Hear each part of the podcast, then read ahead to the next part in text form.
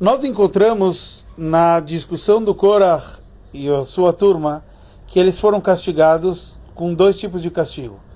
Teve os líderes, os Sanedrim, acabaram queimando quando eles tinham trazer o Ktoret, e o pessoal que estava em volta do Korach acabou sendo engolido pela terra.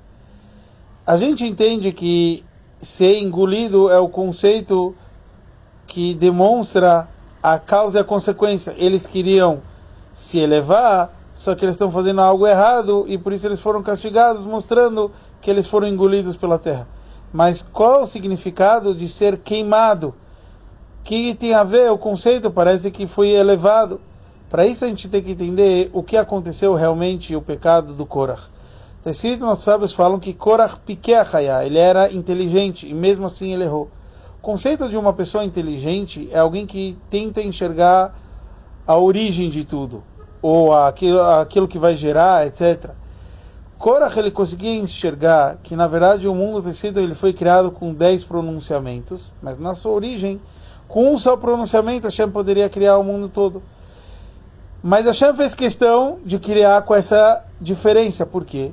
Porque mesmo que é para todo o mundo servir um só Hashem e estar tá unido, mas isso só é verdade através das diferenças.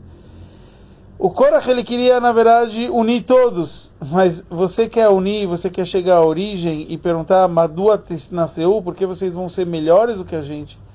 Essa união não é verdadeira, não funciona, e não só isso, exatamente o contrário, isso causa a intriga.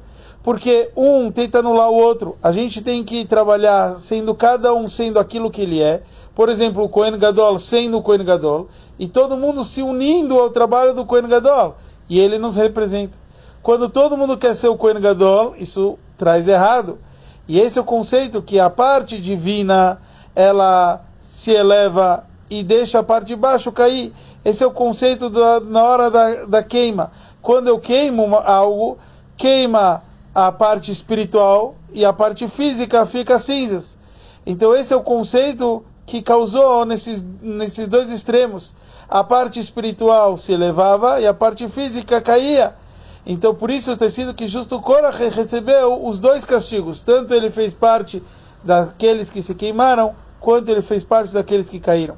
O que fica de lição para cada um de nós é não quebrar as mechitzot, os limites que Hashem fez. Hashem fez o um mundo com diferenças diferenças entre homens e mulheres que tem que ter mechitza na sinagoga, diferença entre os povos, tem quem é um yudi, quem não é um yudi, e a gente não tem que mexer nisso, o contrário, sabendo e respeitando as diferenças, é assim que a gente vai conseguir elevar o mundo da melhor forma possível.